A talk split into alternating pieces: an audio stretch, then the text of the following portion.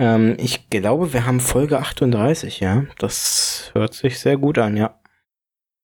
Ja gut, dann äh, herzlich willkommen zum Podcast Kotzen und Motzen zur Folge 38. Äh, heute sind äh, Sebastian und Hallo. Beda dabei. Hey. Und wir haben heute sogar mal ein Thema. Äh, ein, ein, größeres, äh, wie ich gerade schon angekündigt habe im Vorgespräch, so ein bisschen gesellschaftlich, äh, vielleicht auch wissenschaftlich und politisch angehauchtes Thema. Mal gucken. Eigentlich äh, war das als aufgemotzte Frage gedacht. Jetzt habe ich gerade noch eine Schlagzeile gelesen. Ähm, wir gucken mal, wo das hinführt.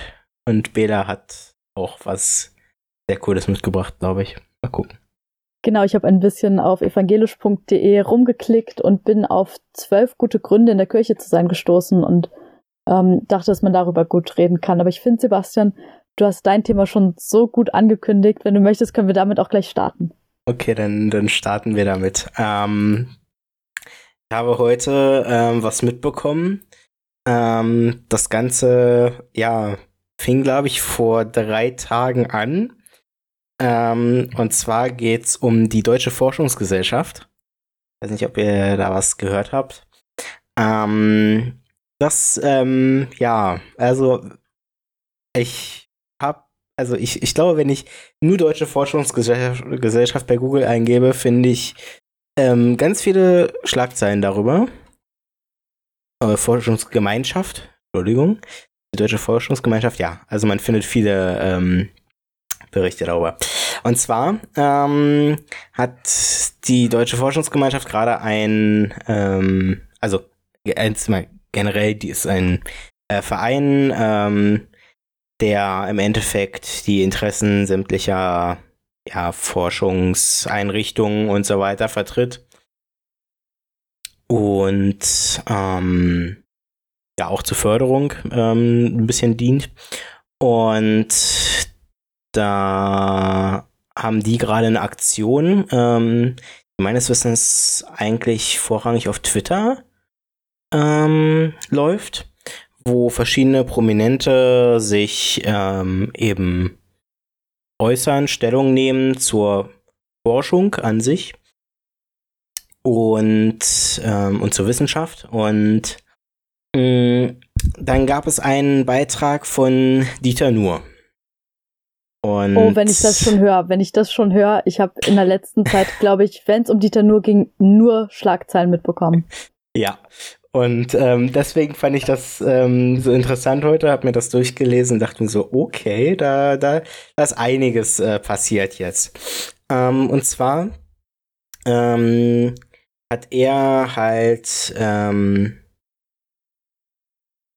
ja, erstmal eine ganz normale Stellungnahme gemacht, sage ich mal, an der auch grundsätzlich nicht so viel auszusetzen war. Ähm, allerdings ähm, hat die Deutsche Forschungsgemeinschaft dann ziemlich viele Rückmeldungen bekommen, weil er eben sehr auch in der Kritik steht zu dem, was ähm, er so an Äußerungen in den letzten Monaten ähm, so von sich gegeben hat. Ähm, egal ob es zum Klimawandel, zur Feinstaub, äh, oder ähm, jetzt glaube ich auch zu Corona war, ähm, dass ähm, ja er, er hat sehr kontroverse Meinungen äh, geäußert und ähm, ja, dementsprechend kam halt auch ein, eine Rückmeldung von den äh, Leuten auf Twitter. Und ähm, dann hat die Deutsche Forschungsgemeinschaft gesagt, sie nehmen den Beitrag, wo er 36 Sekunden eben ein Statement abgibt, wieder offline. Das war den Leuten dann auch wieder nicht recht. Ähm, wodurch die Deutsche Forschungsgemeinschaft dann gesagt hat, hey, ja, ähm, das hat nichts mit Zensur zu tun oder äh, weil, weil das wurde auch gesagt, ja, das ist Zensur und ähm, nee, ist, Zensur ist da ganz fehl am Platze, ähm, hat damit gar nichts zu tun und ähm, zudem haben die ja sich irgendwie rechtfertigen wollen auch. Ähm, weil es kam halt eben dieses Backlash von wegen, hey, ihr habt, ihr gebt da jemandem eine Bühne, äh, der wahrscheinlich die Interessen der Wissenschaft nicht so wirklich vertritt. Und ähm, ja, jetzt ähm, haben, hat die Deutsche Forschungsgemeinschaft dann wieder die nur angefragt und gesagt, hey, können wir das Statement denn wieder ähm, online nehmen? Und er hat gesagt, äh, nein, das ähm, können wir, das machen wir nicht. So, und jetzt lese ich gerade vor zwei Stunden, also wir nehmen das Ganze hier am Donnerstag wirklich auf und das sollte auch gleich online gehen, ähm, sehe ich, ähm, dass das wieder doch online geht. Ähm, also da gibt es, glaube ich, ziemlich viel hin und her. Mm, ja, okay, es startete tatsächlich schon am 31. Juli, also ist schon eine Woche her. Weißt du, was er gesagt hat in diesem Statement? Ähm, das könnte ich, äh, also ich kann es nur so, ähm, ich kann es nicht Wort für Wort wiedergeben, aber er hat gesagt, ähm, dass ähm, wir im End dass die Wissenschaft im Endeffekt das einzige Wissens, ähm, die einzige Wissensbasis ist, die wir haben. Ähm, und diese Wissensbasis eben nicht unbedingt die Wahrheit sagt. Das heißt, wir vermuten, dass das, was die Wissenschaft ähm, so sagt, ähm, also in Anführungszeichen die Wissenschaft, ähm, das ähm, ist für uns die Wahrheit. Aber sie ist eben nur so lange die Wahrheit, wie sie anders, also wie sie widerlegt wird. Und ähm, an sich ist dem erstmal nichts entgegenzusetzen. Ähm, und für mich war das eben so interessant, weil er, ich glaube sogar wortwörtlich sagte, ähm, würden wir die Wahrheit suchen ähm, oder äh, irgendwie so meinte er, ähm, dann müssten wir eben bei der Religion suchen. Und ähm, das ist wiederum eine Äußerung, äh, wo ich auch von euch gerne mal hören würde, wie ihr dazu steht, ob ihr sagt, hey, ähm, Religion ist nicht fehlbar und der Glaube oder ähm, ähm, wie ihr das seht. Und ähm, genau. Also es grundsätzlich zu dem ganzen Thema, ähm, es scheint jetzt doch wieder online zu sein und ähm, ich glaube, der, der, der, Shitstorm kann eigentlich jetzt nicht mehr größer werden. Sag ähm, das nicht, bei Twitter kann man nie wissen. Ähm, also das ist, äh, glaube ich, jetzt so der Höhepunkt. Also, ähm, Eieiei. Ähm, also ihr habt wahrscheinlich davon nichts mitbekommen von dieser ganzen Thematik. Nee, absolut gar nichts. Okay. Ähm, ja, was ist, was ist eure Meinung zum äh, Thema von wegen Religion, Glaube ist nicht fehlbar oder?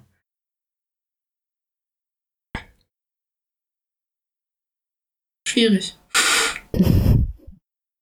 Na, es gibt ja, also ich denke mal, es kommt auf jeden selber an jeder hat eine andere Religion, jeder glaubt was anderes. Es gibt auch Atheisten. Deswegen kann man das pauschal so nicht sagen. Und das sieht ja auch jeder anders.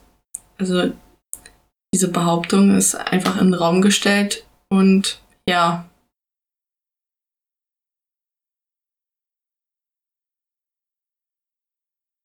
Also ich glaube schon, dass Glaube fehlbar sein kann. Also vor allem, wenn Glaube gegen andere gerichtet ist. Also so ist es zumindest für mich, ähm, dass ich merke, dass, ähm, dass für mich Glaube was ganz Verbindendes hat, was danach schaut, was Menschen irgendwie zusammenbringt und nicht, was sie trennt. Ähm, mhm. Und ich für mich würde sagen, für mich wäre Glaube in dem Moment nicht, ja, nicht richtig geleitet oder so klingt blöd, weil was ist richtig, was ist falsch, das ist auch eine ganz ganz spannende Frage. Ähm, aber ich glaube tatsächlich für mich wäre das ein Kriterium zu sagen, da finde ich das Glaube nicht. Ähm, jetzt fehlt mir gerade das Wort. ja sozusagen nicht richtig geleitet ist oder so, wenn halt geschaut wird, was trennt uns eigentlich von Menschen ähm, und mhm. nicht was was verbindet uns, was macht uns irgendwie ja zu zu einem irgendwie, also weil das ist so das, wo ich mich mit Religion richtig verbunden fühle, weil es halt irgendwie ja darum geht einfach, dass wir alle geliebt und alle wertvoll sind. Mhm. Wie siehst du das denn? Ich würde ich würd mich im ähm, Großen und Ganzen euch eigentlich anschließen äh, und sagen, ähm, dass man ähm, auf jeden Fall nicht in Anführungszeichen die Wahrheit ähm, im Glauben suchen sollte. Ähm, beziehungsweise nicht sagen würde, dass das Glaube äh, weniger fehlbar als die Wissenschaft ist oder ähm, dass es diese eine, also dass es im, in der Religion ähm, diesen einen Konsens gibt äh, zu irgendeinem Thema. Ähm, ich ähm, denke auch dadurch, dass eben Glaube so differenziert ist ähm, bei jeder einzelnen Person, ähm, dass das, ähm, ja, dass man das äh, nicht so betrachten kann. Also ich glaube, es sind ja auch einfach ganz unterschiedliche Wahrheiten, die ich zumindest sagen würde, die man in der Wissenschaft sucht oder halt in der Religion. Also für mich ist ja. Wissenschaft ähm, oder so, so nehme ich Wissenschaft wahr irgendwie, dass es ja ganz viel darum geht, irgendwie zu erklären, wie funktioniert eigentlich die Welt, so mal ganz platt gesagt. Mhm. Und Religion, ja, fragt irgendwie nach, wo kommen Menschen her, wo gehen Menschen hin irgendwie oder was, was sind so, was kann ein Sinn des Lebens sein oder so. Also so ganz viel einfach die Frage nach, was ist eigentlich der Mensch so. Und klar geht Wissenschaft der Frage auch nach, aber ich glaube, dass es einfach unterschiedliche ja, Wahrheiten sind sozusagen, beziehungsweise dass ähm, Wissenschaft ja auch nach einem Prinzip funktioniert, das, was du letztendlich auch schon gesagt hast, dass geforscht wird und dann wird etwas als richtig anerkannt, bis es widerlegt ist. Und die Frage nach, wo geht der Mensch hin, ähm, das, das ist für mich einfach eine ganz andere Ausgangssituation sozusagen, auf der irgendwie Menschen die Möglichkeit haben, drüber nachzudenken und für sich eine, eine Antwort zu finden. Hm.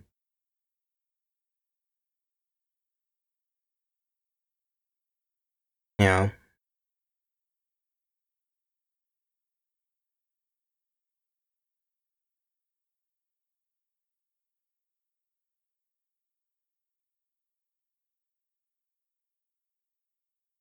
Ja. Ich, ich, ich weiß nicht, ähm, wollen wir es dabei belassen oder ähm, wollen wir da noch irgendwie, fällt, fällt euch noch was ein in irgendeine Richtung, wo wir jetzt noch tiefer einsteigen können?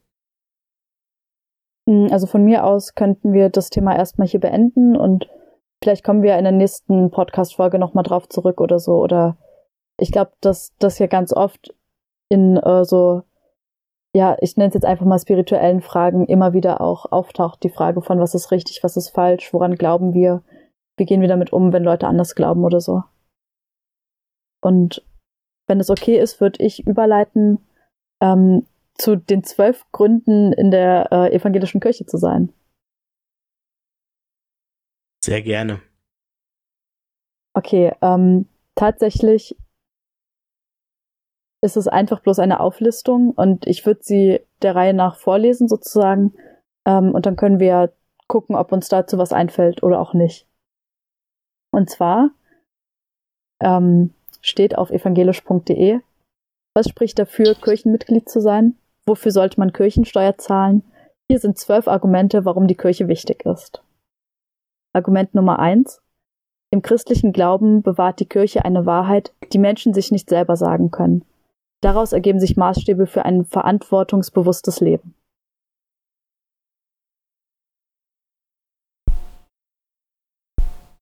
Dem würde ich zu 100% zustimmen. Also ich glaube, ähm, dass ähm, mir Kirche und Glaube sehr, ähm, also ich glaube, ich glaub, das hatten wir in irgendeiner Folge schon mal angesprochen, ob uns das irgendwie in unserem Alltag oder so vielleicht auch ein bisschen beeinflusst und äh, das würde ich auf jeden Fall sagen. Also es gibt so ein paar, ähm, ja, Situationen, wo ich sicherlich, wenn ich ähm, nichts mit der Kirche am Hut hätte oder so, ähm, sicherlich schon irgendwie andere Entscheidungen getroffen hätte oder ähm, sicher vielleicht auch nicht so reflektiert oder so über manche Sachen nachgedacht hätte. Hm. hm. Das würde ich auch so sagen. Also vor allen Dingen, man lernt dadurch einfach, also ich hätte ohne die Kirche viele Leute nicht kennengelernt. Ich hätte wahrscheinlich in, also in Situationen anders gehandelt oder so. Und es ist ja schon ein Unterschied, ob du getauft bist, ob du konfirmiert wurdest, da hängt ja auch ganz viel Zeit miteinander und was du da alles lernst und so und wie dich das begleitet und wie du darüber nachdenkst und so. Mhm. Ich glaube, für mich hat es auch ganz viel damit zu tun, wie ich Menschen einfach wahrnehme. Also das merke ich ganz, ganz doll, dass ähm, für mich eins der, der schönsten Gefühle, die die Kirche oder Glaube mir vermittelt, ist, dass ich geliebt bin und dass andere Menschen geliebt sind. Und das hat auf jeden Fall meine Wahrnehmung auf Menschen verändert, dass ich einfach, also klar auch ganz, ganz doll Vorurteile habe, aber da irgendwie immer wieder neu rangehen kann und irgendwie immer wieder neu gucken kann und mir selbst sagen kann, diese Person ist von Gott geliebt. Ähm, diese Person ist so gewollt, wie, wie die Person ist und das macht mich in ganz vielen Situationen auch einfach total glücklich zu sehen, dass es halt, also dass der Glaube, den, den ich gefunden habe, sozusagen einfach schaut, dass Menschen alle total wertvoll und total geliebt sind. Und daraus, klar, mhm. ergeben sich dann auch Dinge, wie ich mit Leuten umgehe oder dass ich schaue, dass ich möglichst, äh, wie es ja da auch steht, verantwortungsbewusst mit anderen und mit mir selbst umgehe. Mhm. Dann würde ich mal zu Argument 2 kommen. In der Kirche wird die menschliche Sehnsucht nach Segen gehört und beantwortet. Ja. Auf jeden Fall.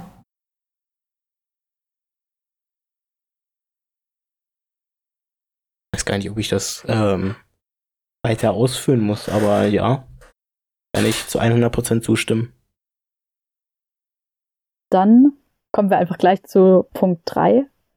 Die Kirche begleitet Menschen von der Geburt bis zum Tod. Das stärkt auf geheimnisvolle Weise. Ja. Ähm.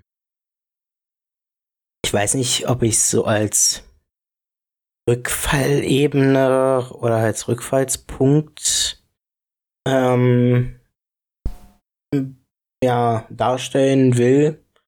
Aber letztendlich ähm, ist ja, also wird ja oft so gesagt, ähm, würde ich auch eigentlich ähm, so unterschreiben, dass sich viele Leute auch ihre Hilfe im Glauben suchen. Mm. Und ähm, entsprechend ähm, ist halt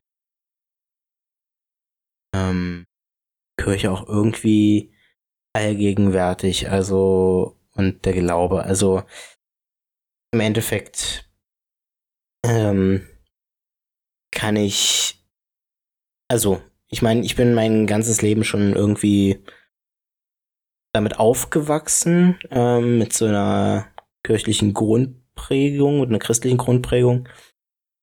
Und ähm, ich würde mich ich kann mich auch entsprechend nicht an irgendeine Situation erinnern, wo ich quasi ohne den Glauben dastand, sage ich mal. Also das äh, ja kann ich schon sehr gut nachvollziehen.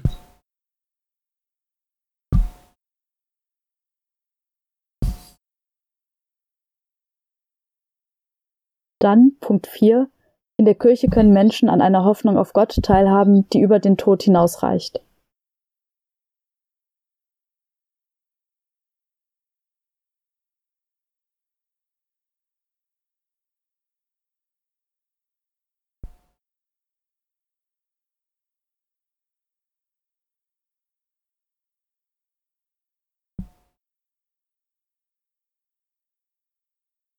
Jetzt weiß ich gerade nicht, ob ihr mich noch hört. Ja, ja, wir hören dich, ah, okay. ja, wir hören dich noch. ähm, ich überlege gerade, ob ich da noch irgendwie ähm, noch was ergänzen kann. Nö. Okay. Auf jeden Fall zustimmen. Tine, wenn du da nichts mehr zu sagen würdest, würde ich zu Punkt 5 kommen. Weil ich den Punkt tatsächlich sehr interessant finde. Die Kirche ist ein Ort der Ruhe und Besinnung. Unsere Gesellschaft ist gut beraten, wenn sie solche Orte pflegt. Ja, auf jeden Fall. Also klar, in manchen Momenten kann es auch mal laut werden. Nein, aber es ist schon, also wenn man betet oder so, ist schon wirklich ein schöner Ort. Ja, ich finde auch generell, also wenn ich so, also wenn ich das Wort Kirche höre, ähm, dann ähm, würde ich sagen, erstmal wirkt das sehr auch irgendwie so ein bisschen beruhigend irgendwie.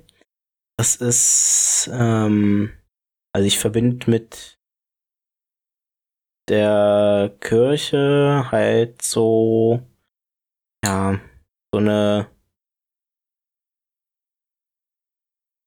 Ich kann es ganz schwer in Worte fassen. Also so eine Grund. Ähm,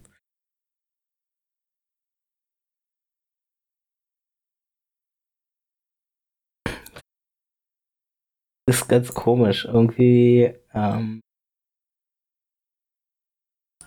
ich würde sagen, grundsätzlich eine Ausgewogenheit. Ja. Und ja, ja. Ausgewogenheit. Ja, das Wort habe ich auch gerade gesucht. ja, also so ein ähm, Ausgewogenheit. Ähm, also man, man, man schafft's, also ähm, allein dieses Wort äh, schafft halt wirklich so eine, ähm, ja, ähm, also ich, ich komme damit zur Ruhe und ich ähm, ähm, kann sehr, äh, also ich werd auf jeden Fall sehr ähm, ja, nachdenklich irgendwie. Und ähm, was, was, war die, was war die Ursprungsfrage? Vielleicht mal, vielleicht kriege ich darauf noch eine ähm, oder der Ursprungspunkt, vielleicht kriege ich darauf noch eine bessere Formulierung hin. Die Kirche ist ein Ort der Ruhe und Besinnung. Unsere Gesellschaft ist gut beraten, wenn sie solche Orte pflegt. Ja, also, also allein diese Besinnung ähm, ist, glaube ich, äh, ganz, ganz wichtig, ähm, weil ähm, ich würde sagen, das ist, also Besinnung ist einer der wichtigsten Punkte äh, so in der Kirche, würde ich sagen.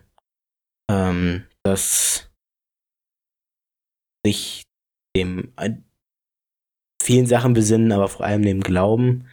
Ähm, und das, was ich richtig gut an Kirche finde, ist, dass, also so erlebe ich es zumindest, also gerade in Berlin ist ja einfach immer super viel los, es verändert sich super viel. Ähm, und Kirche kann da einfach auch so ein Gegenpol sein, Beständigkeit bieten, Ruhe, Besinnung bieten. Und ich glaube, dass das auch ganz, ganz wichtig ist, dass es einfach Dinge gibt, die, die bestehen. Und klar, Kirche verändert sich und Kirche muss sich verändern, aber das klar ist, dass es ein, ein Ort und die Botschaft bleibt. Dann mhm. Punkt 6. In der Kirche treten Menschen mit Gebeten und Gottesdiensten für andere ein. Sie tun das auch äh, stellvertretend für die Gesellschaft. Ja, auf jeden Fall. Also zum Beispiel der Pfarrer oder so, der, also er predigt und so, nicht über seine eigenen Sorgen, sondern über grundsätzliche Dinge, die uns alle was angehen, die uns vielleicht auch selber betreffen und so.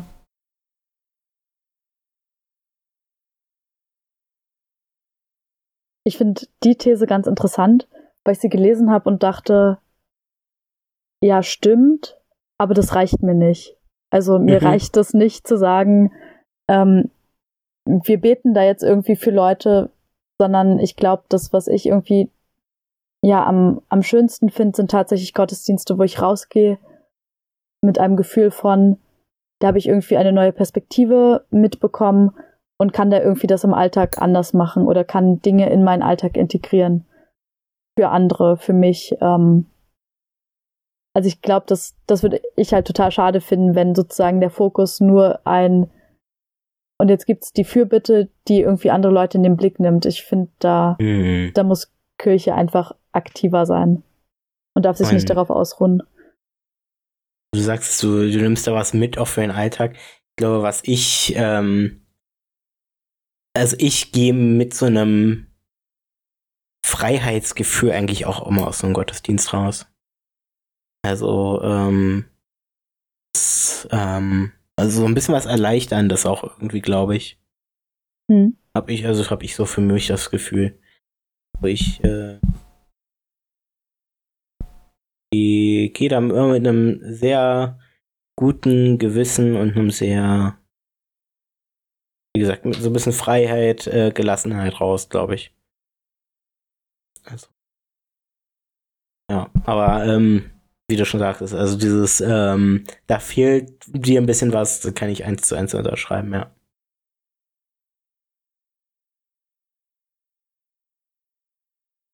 Dann der nächste Punkt ist auch interessant. Die kirchlichen Sonn- und Feiertage mit ihren Themen, ihrer Musik und ihrer Atmosphäre prägen das Jahr.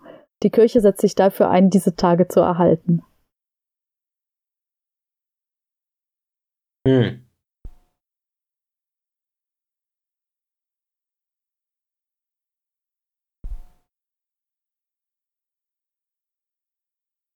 Da weiß ich jetzt wiederum nicht.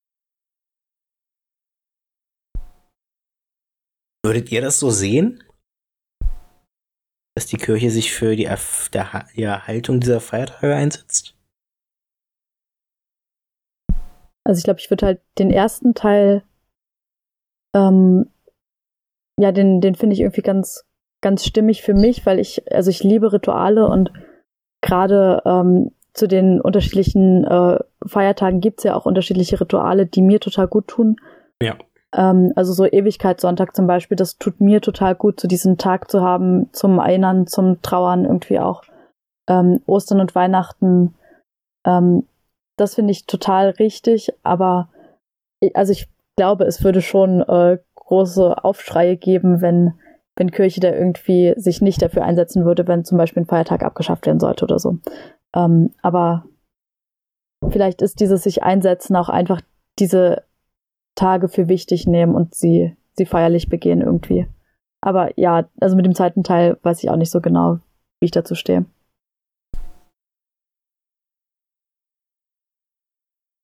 Also, ich, ich kann das voll und ganz nachvollziehen, dass man, ähm, dass wenn die Kirche als Gemeinschaft auch nicht so da wäre, ähm, viele der ähm, bis dato jetzt noch äh, vorhandenen Feiertage, christlichen Feiertage, ähm, vielleicht wegfallen würden ähm, und vielleicht durch andere Feiertage ersetzt werden würden, ähm, die halt, sag ich mal, gesellschaftlich historischer Natur sind.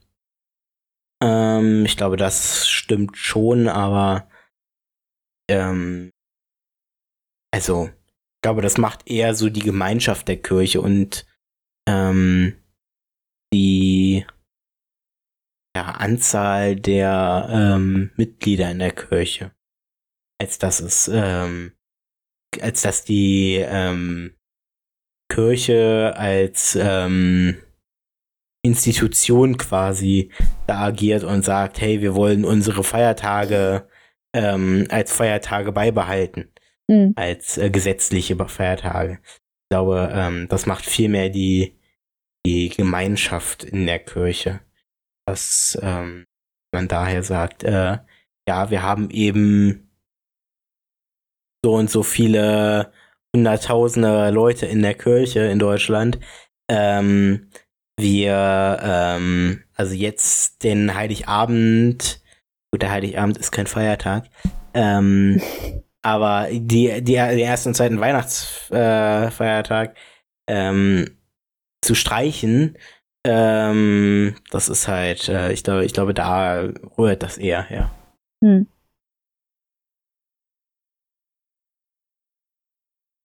Dann Punkt 8.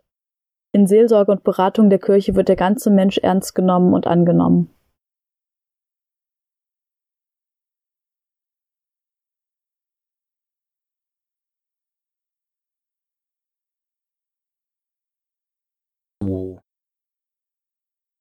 Ja, also habe ich noch nicht anders erlebt. Also ich würde dem auch zustimmen.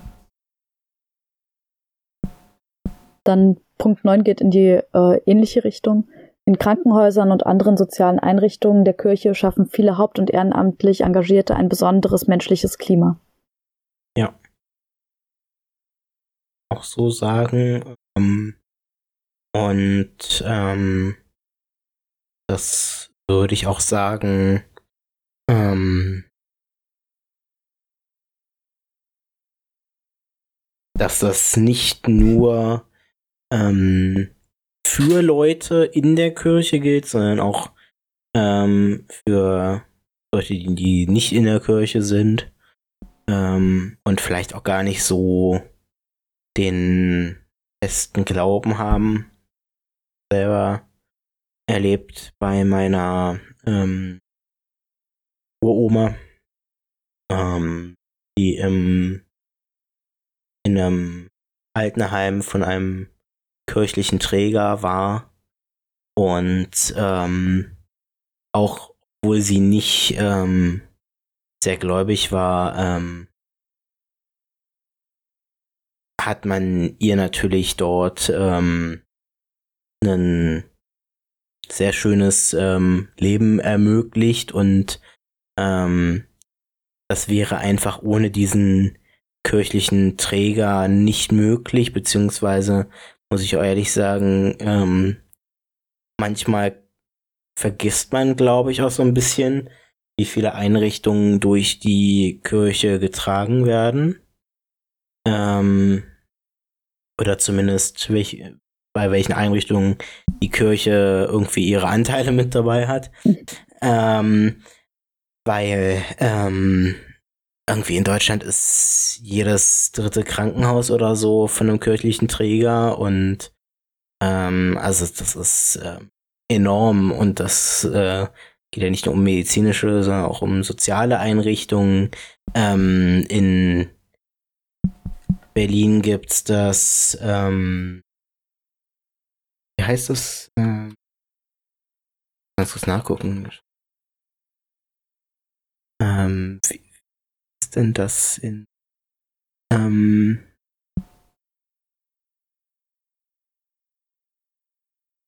äh, ähm, ist das vom Johannesstift? Ähm, äh, ja, es ist vom äh, Ist ähm,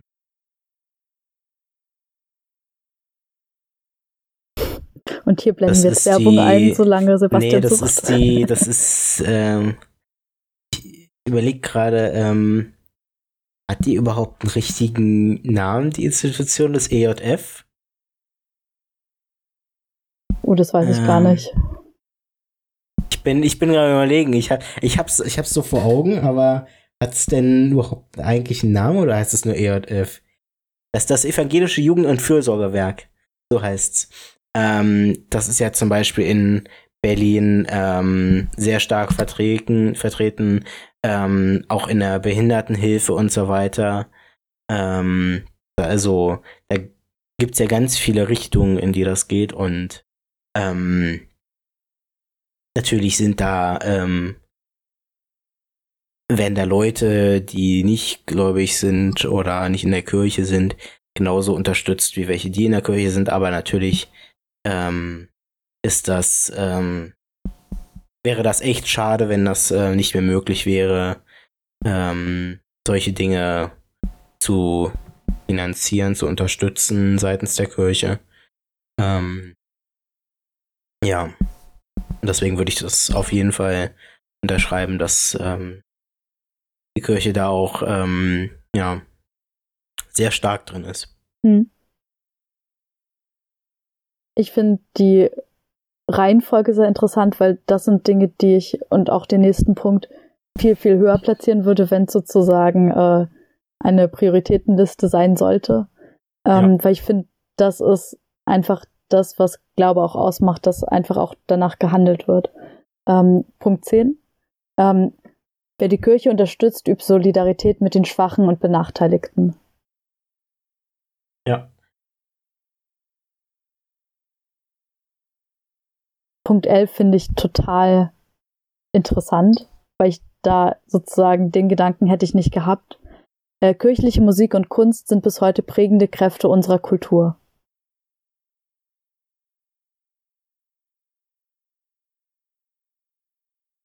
Wie ist da eure Boah. Meinung zu?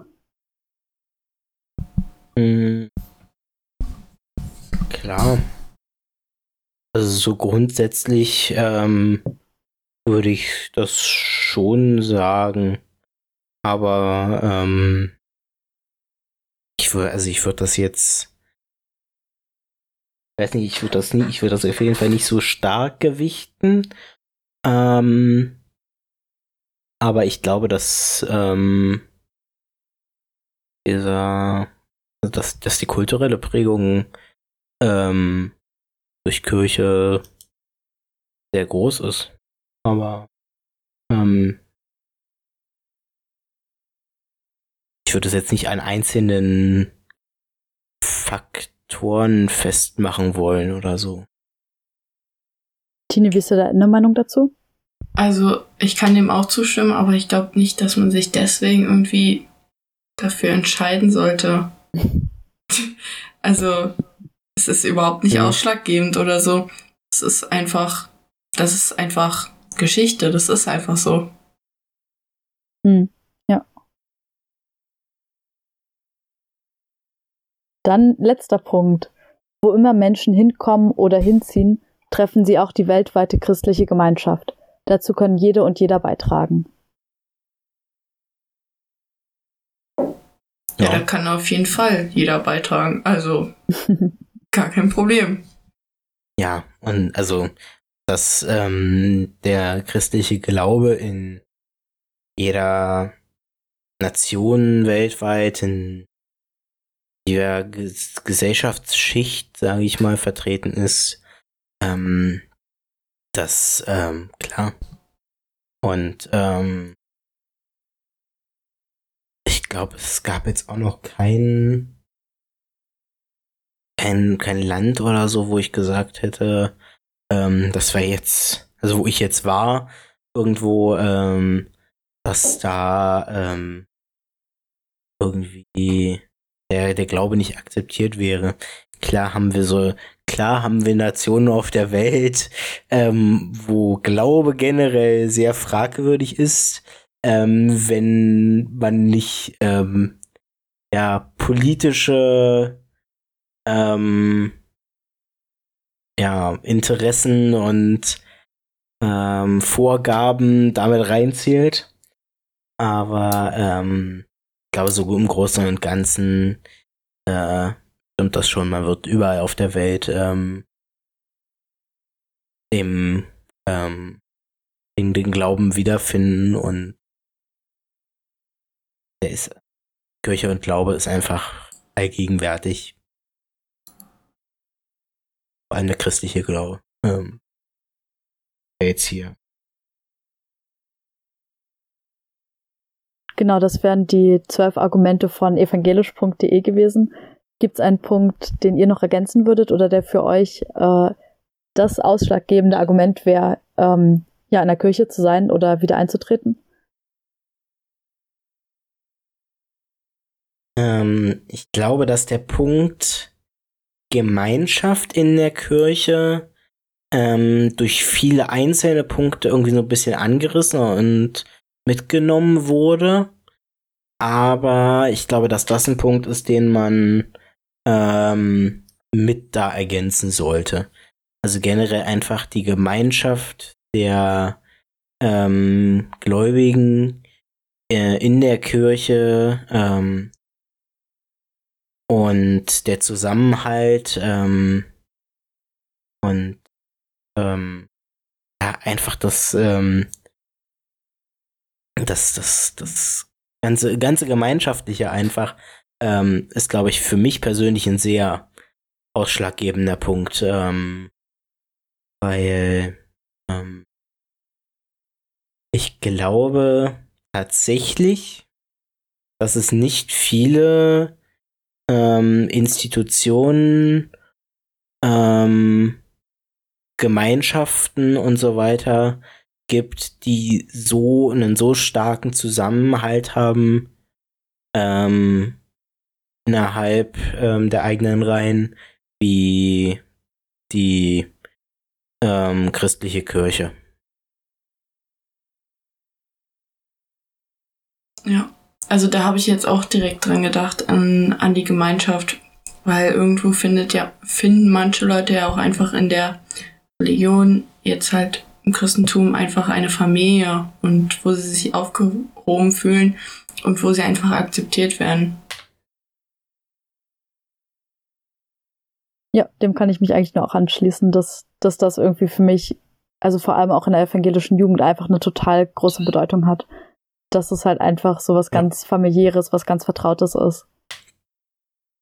Ja.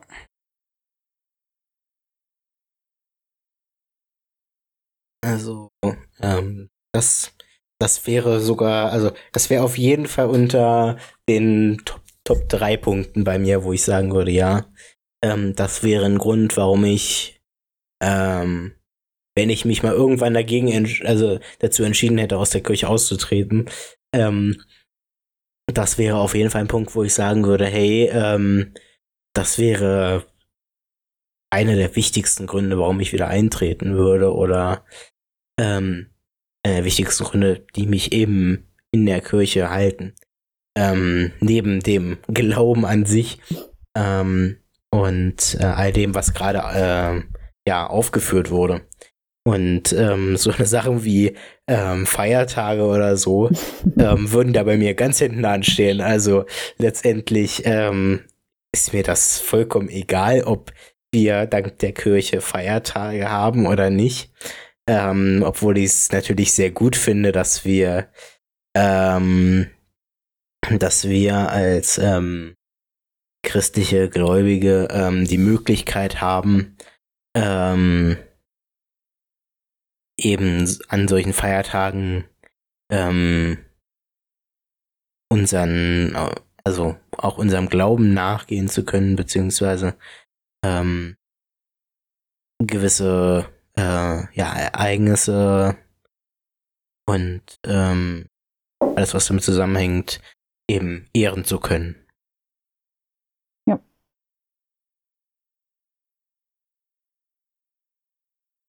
Ja, dann auf jeden Fall danke für, für die coole Diskussion. Das wär's mit dem Thema zwölf Gründe in der Kirche zu sein. Ja. Sehr, sehr schön. Auch der, also ich glaube, äh, klar, äh, ich, ich könnte jetzt bemängeln an dem ähm, Artikel von wegen, hey, und ja, die Gemeinschaft wurde außen vor gelassen. Ähm, würde ich aber nicht mal. Ich würde sagen, ähm, der Artikel ist auch äh, gut und ähm, ja. Habt ihr denn, ähm, äh, vielleicht um doch noch mal ein bisschen im Thema zu bleiben, ähm, kriegt ihr irgendwie aus eurer Umgebung mit, dass, dass Leute aus der Kirche austreten? Und ähm, wenn ja, ähm, Gibt es da irgendwelche Gründe, ihr so von den Leuten gehört habt? Irgendwie von wegen, ja, ähm, ich ähm, fühle mich da nicht mehr richtig aufgehoben. Ich finde die, ähm, keine Ahnung, politische Einstellung der Kirche oder wie auch immer ähm, nicht mehr in Ordnung oder ähm, gibt es da irgendwas, was ihr da vielleicht so aus eurer ähm, aus eurem Bekanntenkreis so kennt? Mm, leider schon. mein Bruder. Also okay. er ist jetzt 30 Jahre alt. Mhm. Und er, also ich würde jetzt nicht sagen, dass wir super religiös aufgewachsen sind, aber wir wurden beide, als wir kleiner waren, halt getauft und so. Und er wurde auch konfirmiert und er ist auch in, also in den Kirchenchor gegangen und so. Und das hat ihm früher mal alles super viel Spaß gemacht und deswegen bin ich sozusagen auch den Weg gegangen, weil ich halt wusste, dass es meinem Bruder so gut gefallen hat und so und dass er sich halt mhm. da auch gut aufgehoben gefühlt hat. Ja, und wir sind halt, wir sind natürlich halt immer als Familie, auch wenn meine Mutter nicht gläubig ist, eigentlich äh, in die Kirche gegangen. Und jetzt, wo er ausgezogen ist und alles und wo er so sein eigenes Leben hat, hat er letztens angesprochen, dass er eigentlich gerne aus der Kirche austreten wollen würde. Und als ich ihn gefragt habe, warum, hat er im Grunde keinen Grund. Einfach weil er sich mit dem Thema gar nicht mehr beschäftigt. Mit Religion und so. Was ich irgendwie mhm. nicht verstehen kann. Aber naja. Also ich finde es sehr schade. Und ich hoffe, er überlegt es sich auf jeden Fall anders. Mhm.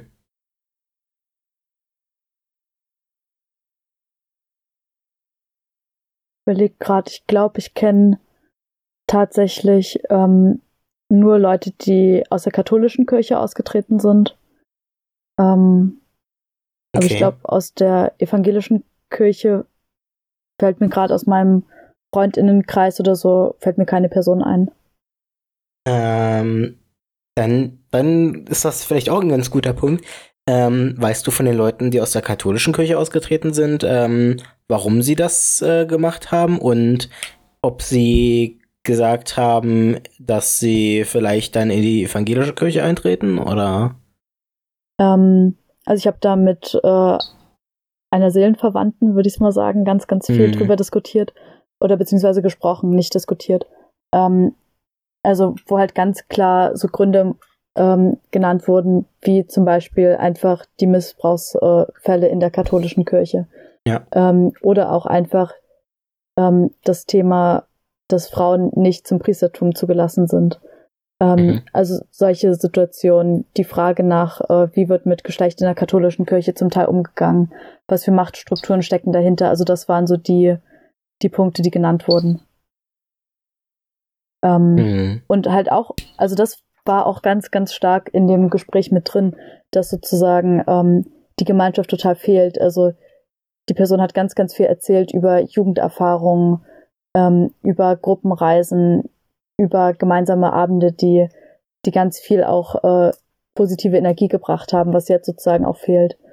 Ähm, aber also zumindest bei der Person war es nicht so, dass, dass da irgendwie dann im Hinterkopf war, ah, dann wechsle ich irgendwie zur evangelischen Kirche oder so. Mhm. Also ist das ein von wegen, ähm, ich habe jetzt erstmal abgeschlossen damit? Ähm, wahrscheinlich. Ja, genau. Also zumindest ein Gedanke von, da läuft gerade einfach viel zu viel falsch, dass ich das mhm. gut unterstützen kann. Aber dann ist auch der ähm, Trieb zu sagen, ähm, ich ähm, schließe mich dann der evangelischen Kirche an, nicht so groß. Also ich glaube, man äh, stellt dann auch sehr schnell das Gesamtkonstrukt Kirche in Frage. Ähm, das kann, könnte ich auf jeden Fall nachvollziehen. Ja, also ich glaube, also ich finde es auch total richtig, immer wieder auch äh, Machtstrukturen zu hinterfragen und ganz, ganz kritisch zu sein auch. Also es ist ja nicht so, dass äh, Missbrauchsfälle nur in der katholischen Kirche vorkommen. Ähm, Nein, auf keinen und Fall. Und deswegen finde ich, also ich kann es total nachvollziehen, dass das einfach Gründe sind zu sagen, das kann und das will ich nicht unterstützen. Ähm, und auch gerade Machtstrukturen. Also ich glaube, da, da müssen wir uns auch nichts vormachen.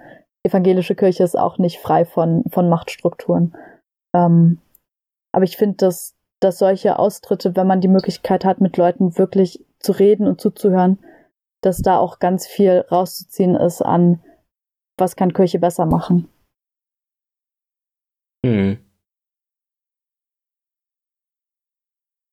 Ja. Aber das, was, äh, was, was Tine sagt, ist, glaube ich, auch äh, echt äh, wichtig, dass ihr das Gemeinschaftsding, äh, wenn man da einfach nicht mehr. Also ich glaube, ich glaube, problematisch wird's ähm, für viele Leute, sobald ähm, sie nicht mehr ja, aktiv sind. Äh, also sich so ein bisschen rausnehmen und sagen, ähm, hey, ich ähm, nehme aufgrund meines Berufs, äh, meiner Karriere, Studium, was auch immer, so ein bisschen eine Auszeit ähm, von dem Gemeinschaftsleben in der Kirche. Ähm, ich glaube, dass das ein sehr kritischer Faktor ist, weil viele Leute dann wahrscheinlich mit der Zeit einfach ähm, irgendwie die, die Bindung zum, auch zum Glauben verlieren. Ähm, das ist so das, was ich das Gefühl habe. Ähm, und ähm, ich glaube, dass man irgendwie auch schauen muss seitens der Kirche, wie man diese Leute dann möglichst gut ab abfangen kann, beziehungsweise diese. ja, ähm, ich, also ja, es ist doof ausgedrückt, aber ähm, ich glaube, ich glaube, man muss es irgendwie schaffen, diese Leute, die ähm, die eben weggekommen sind von diesem kirchlichen Gemeinschaftsleben, ähm, diese Leute wieder dazu zu holen und wieder zu inkludieren, sage ich mal, und ähm, einfach ähm, wieder mit äh, hineinzunehmen und in den Band zu ziehen. ja. also ich glaube, ähm, das ist ein ganz, ganz wichtiger Punkt. Auf jeden Fall.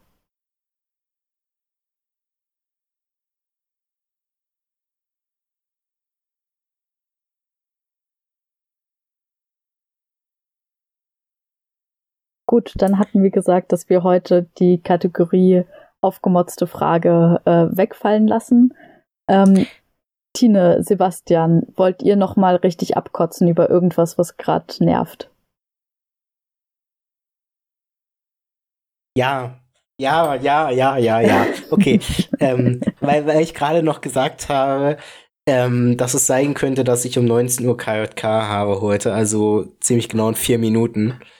Ähm, das habe ich vorhin eigentlich nur so nebenbei hergesagt und äh, gehofft, dass es stattfindet. Ähm, weil das vor einer Woche ungefähr schon mal Thema war, von wegen KJK, wo ich gesagt habe, hey, lass uns ein KJK machen. Einfach um jetzt auch zu planen, äh, wer von uns zur LJV fährt und ähm, ich natürlich jetzt nicht weiß, wie das Ganze zeitmäßig bei den Leuten jetzt die nächsten Wochen aussieht und ich wollte das so schnell wie möglich, sage ich mal in Anführungszeichen, vom Tisch haben, ähm, damit wir nicht dann eine Woche vorher dastehen und äh, uns noch überlegen müssen, wer denn als Delegierter dahin fahren darf. Mhm, ja. Ähm, und ja, ich habe bis vor dem Podcast immer noch keine Aussage gehabt, ob wir denn jetzt heute uns eigentlich treffen oder nicht. Und äh, wie ich gerade erfahren habe, findet wohl doch ein St Treffen statt, dass wir das jetzt gleich machen. Und also so ein bisschen kotzend, äh, dass das äh, ja äh, doch noch äh, sich so lange gezogen hat.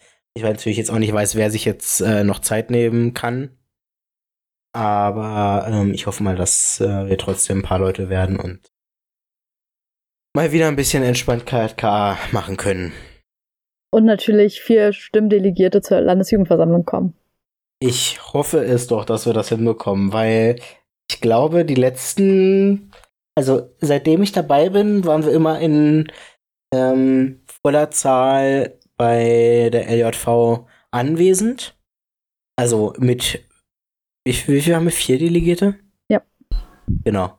Ähm, und es waren immer vier, teilweise sogar fünf ähm, wo eine Person dann immer, weil also ich, ich glaube, wir hatten das einmal so, dass irgendwie jemand dann gehen musste und dann hat jemand anderes die Stimme bekommen.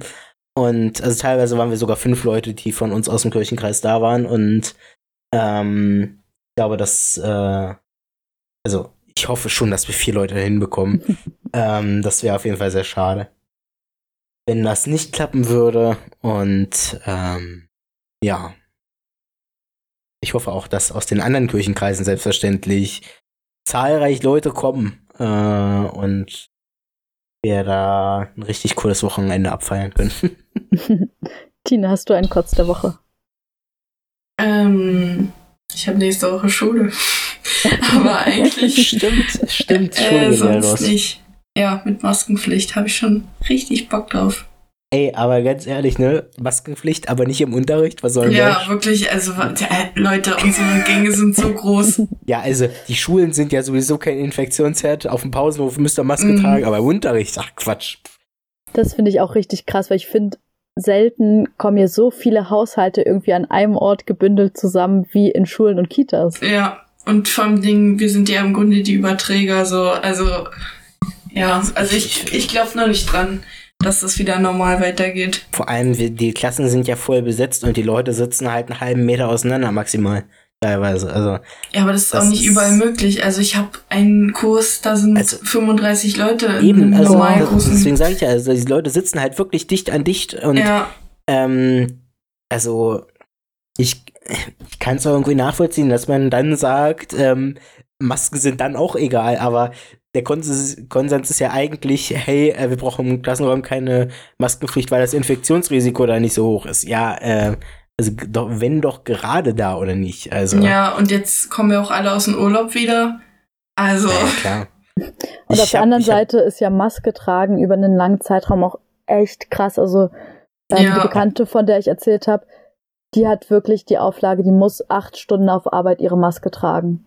Und das ist Klar, auch richtig geht, heftig. geht der Pflege ja sowieso sowieso schon so. Also ähm, das ist äh, in der Pflege und so weiter ist das ja sowieso meist vorgeschrieben. Oder ähm, vor allem in Kliniken und so weiter. Mhm. Ähm, da da, da kenne ich das ja sowieso, aber ähm, generell trifft es natürlich jetzt deutlich mehr Berufe noch und Berufsgruppen. Ähm, und ähm, ich muss aber ehrlich sagen, man gewöhnt sich mit der Zeit dran. Also ähm, für mich ist das mittlerweile kein Problem mehr, anderthalb Stunden, zwei Stunden irgendwo ähm, mit einer Maske rumzulaufen. Mhm. Also, ja. also bei mir ist so, ich komme mit der Maske klar und ich finde es auch in Ordnung, wenn ich sie tragen muss. Das Problem ist aber, wenn du Brillenträger bist. Äh, wirklich, ja. ich bin, ich, die ganze Zeit ist meine Brille beschlagen. Was soll ich, was soll ich denn machen? Na, da gibt es einen Tipp. Also, ähm, beziehungsweise bei mir funktioniert das relativ gut. Aber ich habe halt auch so eine ähm, geschneiderte Maske, die wirklich auch so ähm, über die Nase, also da richtig angepasst mhm. ist. Ähm, mhm. Da sozusagen die Maske richtig eng aufzusetzen und die Brille möglichst weit vorne zu tragen. Das hilft bei mir zumindest, dass sie nicht immer mhm. beschlägt. Zu dem, zu dem eng aufsetzen hilft ganz gut. Ähm, die Bänder, ich weiß nicht, Geht, gehen deine Masken über die Ohren? Oder ist das, sind die mhm. hinten am Kopf? Hä? Ja, mit dem Band. Nein, ich meine, über das, das Band, wo das dran ist. Ähm, verdreh das mal. Also dreh, dreh das mal drehen. so, dass es enger wird. Dann müsste ja. es theoretisch gehen. Und hier habt ihr unsere Masken-Lifehacks. Ja, genau. Also, äh, das ist so das, äh, ja, ich muss zwar selber noch mit der Maske, ähm, mit der Maske keine Brille tragen, aber ähm, äh, das habe ich von vielen Leuten gehört, dass das äh, ganz gut hilft.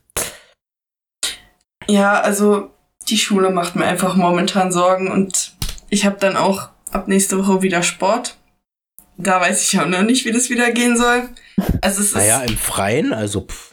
Ja, aber wir, wir haben ja alle gleichzeitig Sport ungefähr 90 Leute und deswegen. Boah. Ich habe das auch schon in Frage gestellt und ähm, ja, ich, ich weiß auch nicht, äh, ehrlich gesagt. Äh, wir, ja. wir, gucken, wir, wir gucken einfach mal, wir, wir, geben nächste Woche ein Update, wenn du wieder zwei Tage in der Schule warst oder drei Tage, mhm. wenn wir aufnehmen. Na, gucken wir mal, ähm, was sich so ergeben hat oder ob du dann schon in Quarantäne steckst. Ja. wow. Hoffentlich natürlich nicht, aber ähm, wir, wir werden ja sehen, was der, was der Konsens der ersten Tage dann ist. Ja. Mal gucken. Genau.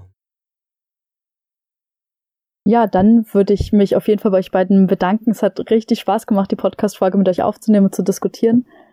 Dann, liebe HörerInnen, verabschiede ich mich. Kotzt mehr und motzt mehr. Ja, auch von mir. Ähm, vielen Dank fürs Zuhören und äh, wir hören uns dann in einer Woche wieder äh, zu einer neuen Ausgabe.